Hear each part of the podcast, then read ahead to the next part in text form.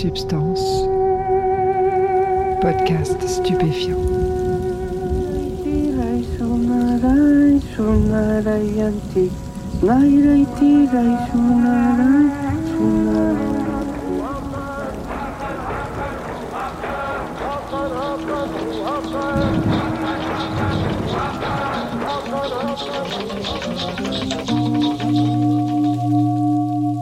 Bonjour à tous, bienvenue dans Substance, Missungi et la personne derrière elle, épisode 1. En 1966, l'écrivain italien Dino Buzzati a publié une nouvelle qui s'appelle Le cas. C'est l'histoire de Stefano, un jeune garçon qui tombe sous le coup d'une malédiction. Il est poursuivi tout au long de sa vie par un monstre marin qui s'appelle le cas. Son père lui dit que le cas le poursuivra jusqu'à ce qu'il puisse le dévorer, et il lui conseille d'éviter d'aller en mer. Stefano suit d'abord ses conseils, mais au fond de lui, il rêve de naviguer. Et quand son père meurt, il devient marin. À chaque voyage, il voit derrière lui l'aileron du cas qui le poursuit. À la fin de sa vie, il décide d'arrêter de fuir le monstre et d'aller à sa rencontre pour savoir enfin de quoi il retourne. Alors je ne vais pas vous raconter la fin pour le moment, mais en écoutant le témoignage de Misungi, et en particulier sa belle et étrange conclusion, j'ai été frappé par la similitude entre son parcours et la nouvelle de Busati. Stefano fuit le cas, Misungi, elle, a peur de ce qu'elle appelle la personne derrière elle.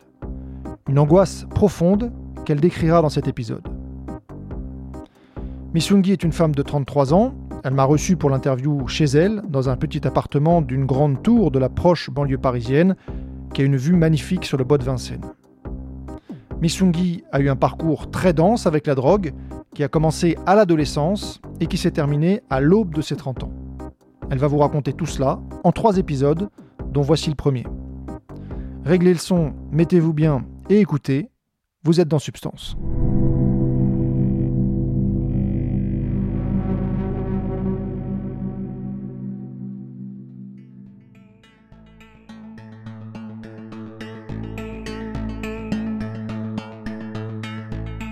À Aix-les-Bains, donc en Savoie. De deux parents, un homme et une femme. Ma mère euh, a été euh, instite et directrice euh, d'école toute sa vie, en maternelle. Et mon père, quand j'étais toute petite, euh, jusqu'à mes 5 ans, il avait un magasin de moto euh, dans lequel il faisait de la mécanique euh, moto. Et puis, vers mes 5 ans, à la naissance de ma petite sœur, à peu près tout ça en même temps, le magasin a coulé. Et à partir de là, euh, même si c'était déjà le cas avant, c'était déjà un petit, un petit peu un, magou- un magouilleur, etc. Ça fait partie des raisons pour lesquelles le truc a coulé.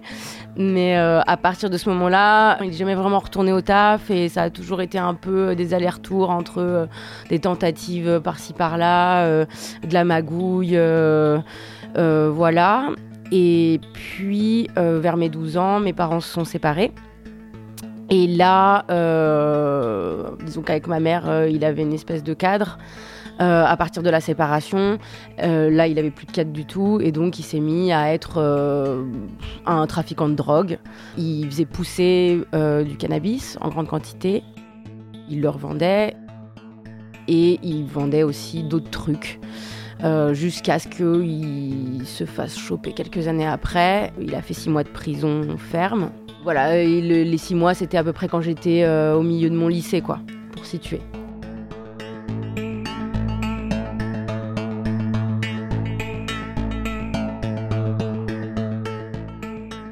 Dans ma famille, euh, au niveau drogue, l'alcool, c'était pas trop un truc présent. Euh, par contre, euh, il fumait des joints. Euh, bon, ma mère de manière très occasionnelle, alors que mon père, c'était pas forcément toute la journée au début quand ils étaient encore ensemble, mes parents. Mais après qu'ils soient séparés, c'est clair que c'était toute la journée. Il fumait des pétards comme il fumait euh, des cigarettes, comme on fumerait des cigarettes. Ça a été un peu le cas aussi de mes frères et sœurs, de moi-même, dès que j'ai été ado. voilà. Donc le cannabis, c'était un truc qui était présent, banal. Et puis, bon, bah, du coup, pour moi aussi, comme mon père était euh, producteur et vendeur de cannabis, c'était très accessible et gratuit. J'ai commencé un peu tout en même temps, à mettre du rouge à lèvres, euh, fumer des cigarettes, euh, sortir avec des mecs. Enfin, voilà, c'était un peu toute une dynamique de. je traînais qu'avec des gens qui étaient plutôt en quatrième, troisième, quand moi j'étais en sixième, cinquième.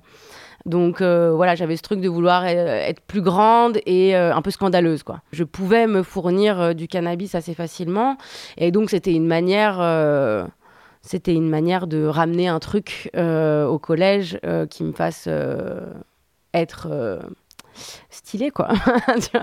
ouais, c'était une manière de, de, moi me faire une place dans le groupe social d'adolescents auquel j'appartenais quoi.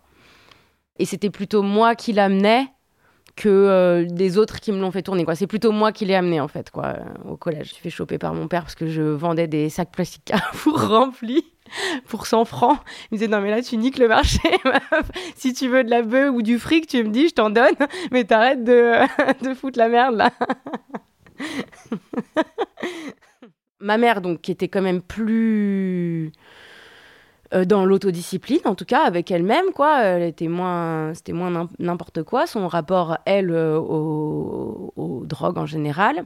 Par contre, elle n'était pas, non, elle était pas, euh, euh, c'est pas une prohibitionniste quoi, tu vois. Elle, me disait bon bah ok, euh, je conçois, en fait, je pense que tu vas faire ci, tu vas faire ça, etc.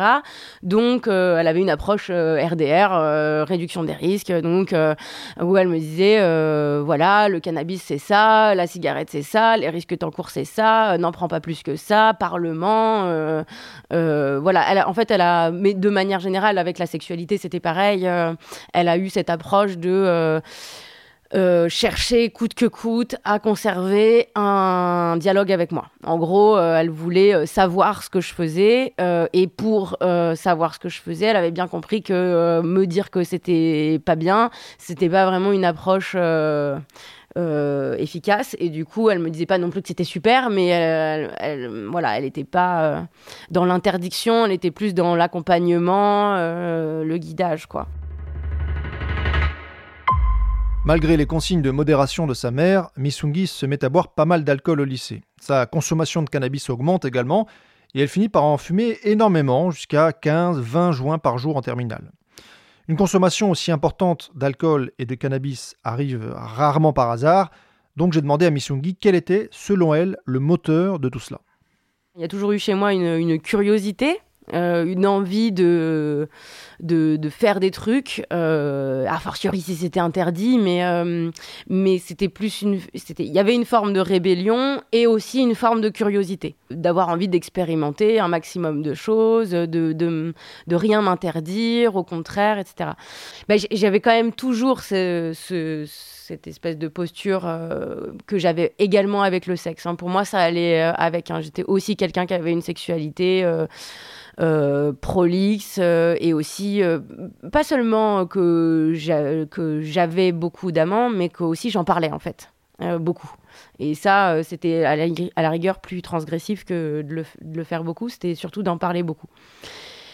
Et donc j'avais toujours cette espèce de, rôle d'être d'être un peu provocatrice, etc. Je pense qu'il y a eu aussi un truc au collège qui a été un peu prégnant dans ce besoin de provoquer, c'est qu'à un moment donné, on m'a collé une réputation euh, de Marie Couchola pour un truc que j'avais pas fait. On, a dit que euh, j'avais euh, baisé avec je sais pas qui, alors que je l'avais pas fait. Et du coup, à ce moment-là, au lieu de d'essayer de prouver ma pureté, etc., j'ai plutôt eu la réaction inverse de dire mais en fait vous êtes vraiment des gros cons et euh, vous voulez que je sois une salope, je vais vous montrer ce que c'est qu'une salope. Et je vais vous déranger jusqu'à ce que... Euh, et il y avait après une espèce de truc de surenchère de et ça c'est dérangeant, et ça c'est dérangeant, est-ce que ça c'est dérangeant, et si je fais ça, vous êtes toujours aussi mal à l'aise?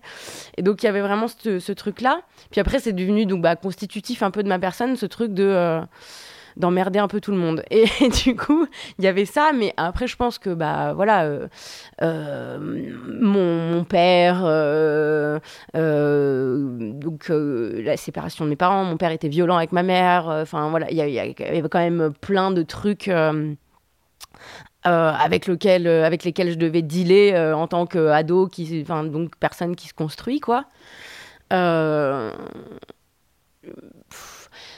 Du coup, j'étais aussi un peu dans, dans ma famille, j'étais un peu la personne j'ai été la, la, dans la fratrie, j'étais celle du milieu. Euh, donc, euh, je sais pas, mon frère a eu un accident. Euh, il, est, il s'est retrouvé en fauteuil roulant. Il y a eu plein d'événements un peu compliqués et je me suis beaucoup retrouvée à être finalement la personne la plus stable, en fait, la. Celle qui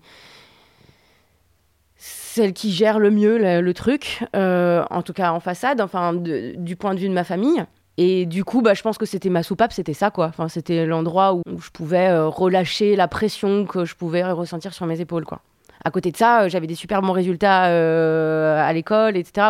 sans en branler grand chose, en vrai. Donc, j'avais des prédispositions, j'en sais rien. Mais... Donc, en fait, j'avais cette espèce de double truc d'être à la fois. je savais très bien quoi faire pour, pour qu'on me foute la paix. Donc, en fait, quelle case il fallait cocher pour qu'on puisse pas m'emmerder.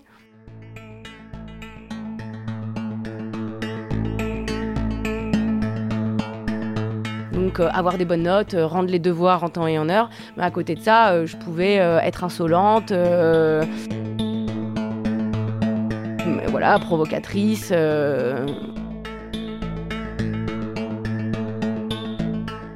Et c'était un peu ça mon, credo, quoi. C'était d'être d'un côté irréprochable et d'un autre côté insupportable. Voilà.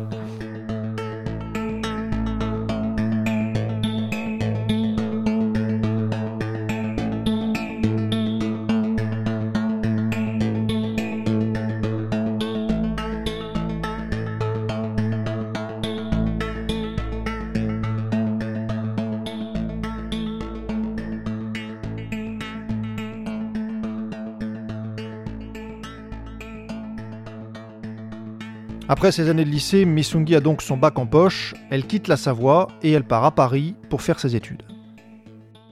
Donc j'arrive à Paris pour euh, faire une licence en sciences politiques. En fait, l'idée c'était de passer le concours à l'UFM et d'être instit, comme ma mère comme sa mère, comme tu vois. Euh, bon, euh, famille de gauchistes. Hein, euh, donc, ma grand-mère, la mère de ma mère et ma mère, donc instite, mais aussi communiste, et avec cette idée que la pédagogie, le savoir, c'est la liberté, machin. donc, éduquer les nouvelles générations, c'est un levier politique important et tout. Donc, j'avais ce truc, j'étais très politisée, et j'avais ce truc de je vais être instit parce que c'est euh, une manière euh, de militer, quoi. Et donc, il fallait avoir une licence pour passer le concours à l'UFM. Et du coup, je me dis, je vais faire une licence en Sciences Po à Paris 8, à Saint-Denis. Euh, comme on était tous fauchés, j'avais pas les moyens de me payer un appart. Mes parents n'avaient pas les moyens de me payer un appart. Donc, ma grand-mère habitait à Saint-Denis. Et donc, la première année, j'étais sur un lit de camp dans le bureau de ma grand-mère à faire cette licence de Sciences Po euh, que j'avais choisie parce que je me disais que j'aurais pas besoin de beaucoup travailler vu que j'étais euh, j'avais été bien euh, bien éduquée sur les questions politiques, l'histoire et tout ça. Et donc c'était un peu un choix de comme ça j'en branlerai pas une, j'aurai des bonnes notes et puis et puis voilà, enfin la facilité quoi. En fait, c'était assez passionnant. Euh, je branlais pas grand chose comme d'hab, mais quand même, je trouvais ça passionnant. Donc, j'allais en cours la plupart du temps. Euh, je me suis mise à bosser, donc à être euh, animatrice à côté de ça. Et j'ai rencontré euh, différentes personnes qui, comme moi, étaient à la fois studieux d'une certaine manière, quoi, enfin qu'on n'avait pas vraiment rien à branler des études, qui avaient quand même une espèce d'objectif, qui se débrouillaient plutôt pas mal, qui étaient relativement intelligents, mais qui à côté de ça se droguaient, quoi pas que se droguer, mais avait euh, plutôt un comportement, euh, comment dire, euh, marginal, quoi. Enfin, voilà, des marginaux.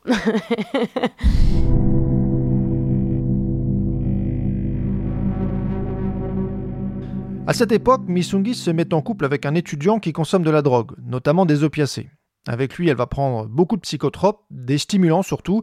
Ils finissent même par en prendre tous les jours. Et à un moment, ils se rendent compte que ça ne leur convient plus. Et pour calmer cette consommation excessive, ils décident de se tourner vers une autre drogue très différente, les champignons hallucinogènes. Alors ça fait partie d'une autre catégorie de psychotropes qu'on appelle les psychédéliques ou les hallucinogènes. Et ils sont très différents des stimulants ou des opiacés. Ils sont différents à la fois parce qu'ils ne sont pas addictifs et parce qu'ils sont connus pour faire vivre des expériences très profondes où la conscience de soi est modifiée radicalement, des expériences qui sont souvent décrites comme très enrichissantes par ceux qui les expérimentent. Alors les autres psychédéliques connus, ce sont le LSD, la DMT ou la mescaline par exemple. Et de fait, la découverte des champignons va complètement modifier le rapport aux drogues de Misungi. À l'époque, on prenait énormément de stimulants, donc euh, cocaïne, amphétamine, euh, speed, euh, MDMA, etc. Et on en vendait, donc on en consommait gratuitement aussi, du coup. Et, et, on s'était mis à fumer, enfin à baser et à fumer la coke, donc à, fumer du crack, quoi. Et, et, du coup, on baisait plus trop euh, et on n'était pas trop content euh, de ce que ça faisait sur notre couple. Et donc, cette histoire de champignons était venue dans l'idée de euh, nous aider à baisser notre consommation de stimulants, à faire une sorte de sevrage accompagné par les champignons. Ça a super bien marché. On s'était fait un protocole assez simple. Une fois par mois, on prenait des champignons. Euh, et le reste du temps, euh, bon, bah, on avait continué à fumer des pétards et à boire des coups. Hein. On était des étudiants comme les autres, mais, mais, on avait, euh, je crois bien, relativement arrêté tout le reste. je ne veux pas dire de bêtises, mais je crois bien qu'on avait arrêté tout le reste. et et en même temps, bah voilà, donc ça a marché, mais, euh, mais aussi, moi, je me suis, j'ai me suis surprise à trouver ça euh, vraiment euh, très cool. Et puis, du coup, pendant plusieurs mois, on a pris des champignons comme ça, si je dirais 6-8 mois, une fois par mois. Je me suis rendu compte que bah, c'était à la fois hyper intéressant, hyper riche comme expérience, et en même temps, avec pas du tout l'envie d'en prendre tous les jours, quoi. Mais ce truc de oula, c'est bien, c'est super chouette, mais euh, franchement, euh, euh, une fois de temps en temps, c'est bien, quoi, ça suffit. Ça a été le moment où voilà, je me suis rendu compte que finalement, les autres drogues, c'est pas que j'aimais pas, hein, mais il y avait un lourd truc à payer, quoi. La, descente était violente ça me faisait euh, beaucoup de dépression. Euh, puis euh, le fait que j'en consommais tout le temps, ça faisait que je mangeais pas beaucoup, que je dormais pas beaucoup. Enfin, j'ai raté ma seconde année de fac à cause de ça. Donc ça avait euh, des gros impacts sur ma vie, alors que les psychédéliques, je, voyais que ce truc-là, je pouvais d'abord en tirer plus d'intérêt, de, plaisir, euh, de, et puis même, enfin, c'était pas juste du plaisir, justement, c'était quand même vraiment intéressant. Et en plus, euh, ça pouvait se combiner plutôt bien avec une vie, entre guillemets, normale, quoi.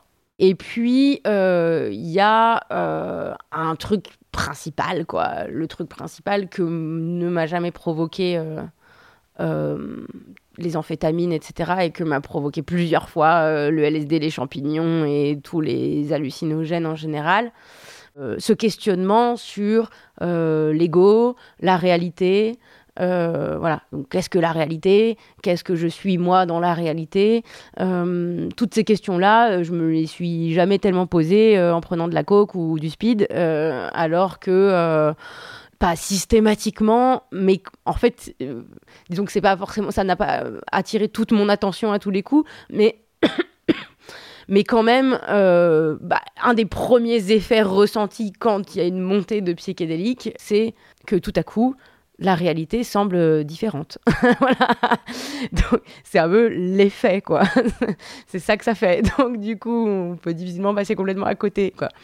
Et c'est ça qui est intéressant. C'est d'avoir bah, voilà, un autre point de vue, de regarder euh, soi-même et le monde euh, depuis un autre point de vue. Et du coup, bah, ça, je trouve que euh, voilà, ça, ça, ça, peut être utilisé comme un outil euh, constructif. Ça peut aussi, euh, enfin voilà, je connais des gens qui étaient accros au LSD et qui l'utilisaient comme un stimulant, qui donc n'étaient pas du tout dans un rapport sains au truc, ou en tout cas, ils étaient plus du tout dans la réflexion sur l'ego, l'univers et le reste. Mais, euh, mais, mais voilà, c'est possible d'avoir une utilisation chouette et cool de, de ces drogues-là, alors que je ne crois pas que ce soit vraiment possible d'avoir une utilisation aussi, aussi intéressante et aussi cool de, des amphétamines, par exemple. Quoi.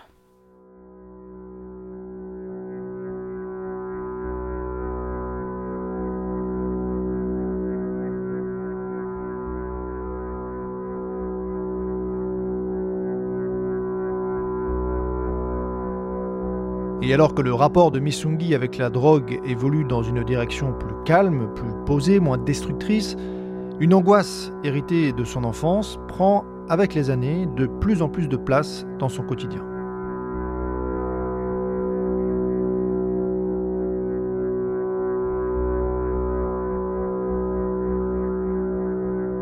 Il y avait un truc qui était euh, une tu vois, une peur d'enfance, quoi.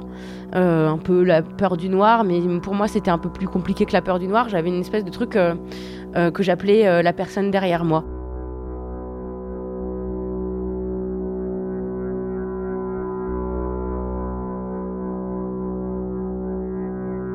J'avais toujours l'impression qu'il y avait une menace qui venait de derrière moi et que donc je pouvais jamais voir parce que quand tu te retournes, elle est toujours derrière toi, donc tu peux pas la voir. Euh, et donc cette espèce de peur, elle se manifestait euh, bah, quand je marchais dans la rue euh, seule, dans les toilettes aussi beaucoup. J'ai l'impression qu'il y avait quelqu'un derrière moi dans les toilettes ou dans le trou des toilettes ou dans le lit. donc même en été, c'était compliqué pour moi de découvrir le, dos de mon corps. En fait, j'avais une espèce de peur sur les fesses. J'ai l'impression qu'on allait m'attraper les fesses. Je sais pas pourquoi. Des idées comme ça dans mon enfance, donc j'avais euh, euh, j'avais déjà un petit peu ce truc-là. J'avais les prémices de ça, j'ai toujours un peu peur du noir, un peu. Hein, et puis il y avait un monstre que mon père avait euh, inventé qui s'appelait le meu. Et le meu, il te croque les fesses. tu vois, le croque-mitaine, il te bouffe les pieds. Le meu, il te croque les fesses. Donc il y avait cette espèce de résidu de ce truc on va me croquer les fesses, là, tu vois. Et euh, quand j'étais petite, bon, c'était euh, une espèce de peur d'enfant. Et puis, à force, euh, en grandissant, c'est devenu quelque chose qui a pris de plus en plus de place et qui a fini par devenir assez handicapant, jusqu'à des crises où j'étais capable d'avoir presque des hallucinations, des attaques de panique dans lesquelles je pouvais avoir le sentiment que la pièce, les meubles, les objets étaient menaçants, voilà, un sentiment d'oppression. Donc euh, j'ai expérimenté euh, ce genre de, de, trucs.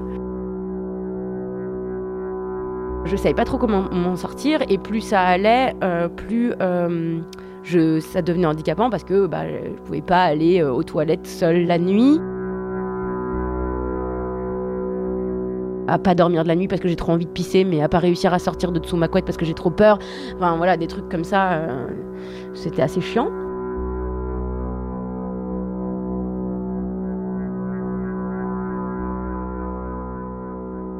Cette peur de la personne derrière elle sera en arrière-plan de la prochaine étape du parcours de Missungi avec la drogue. Elle va changer de compagnon, elle va découvrir de nouvelles drogues, et notamment l'iboga, une racine originaire de la forêt équatoriale africaine.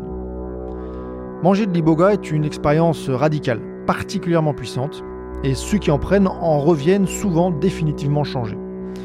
Mais ça, ça sera à découvrir dans le prochain épisode. D'ici là, portez-vous bien.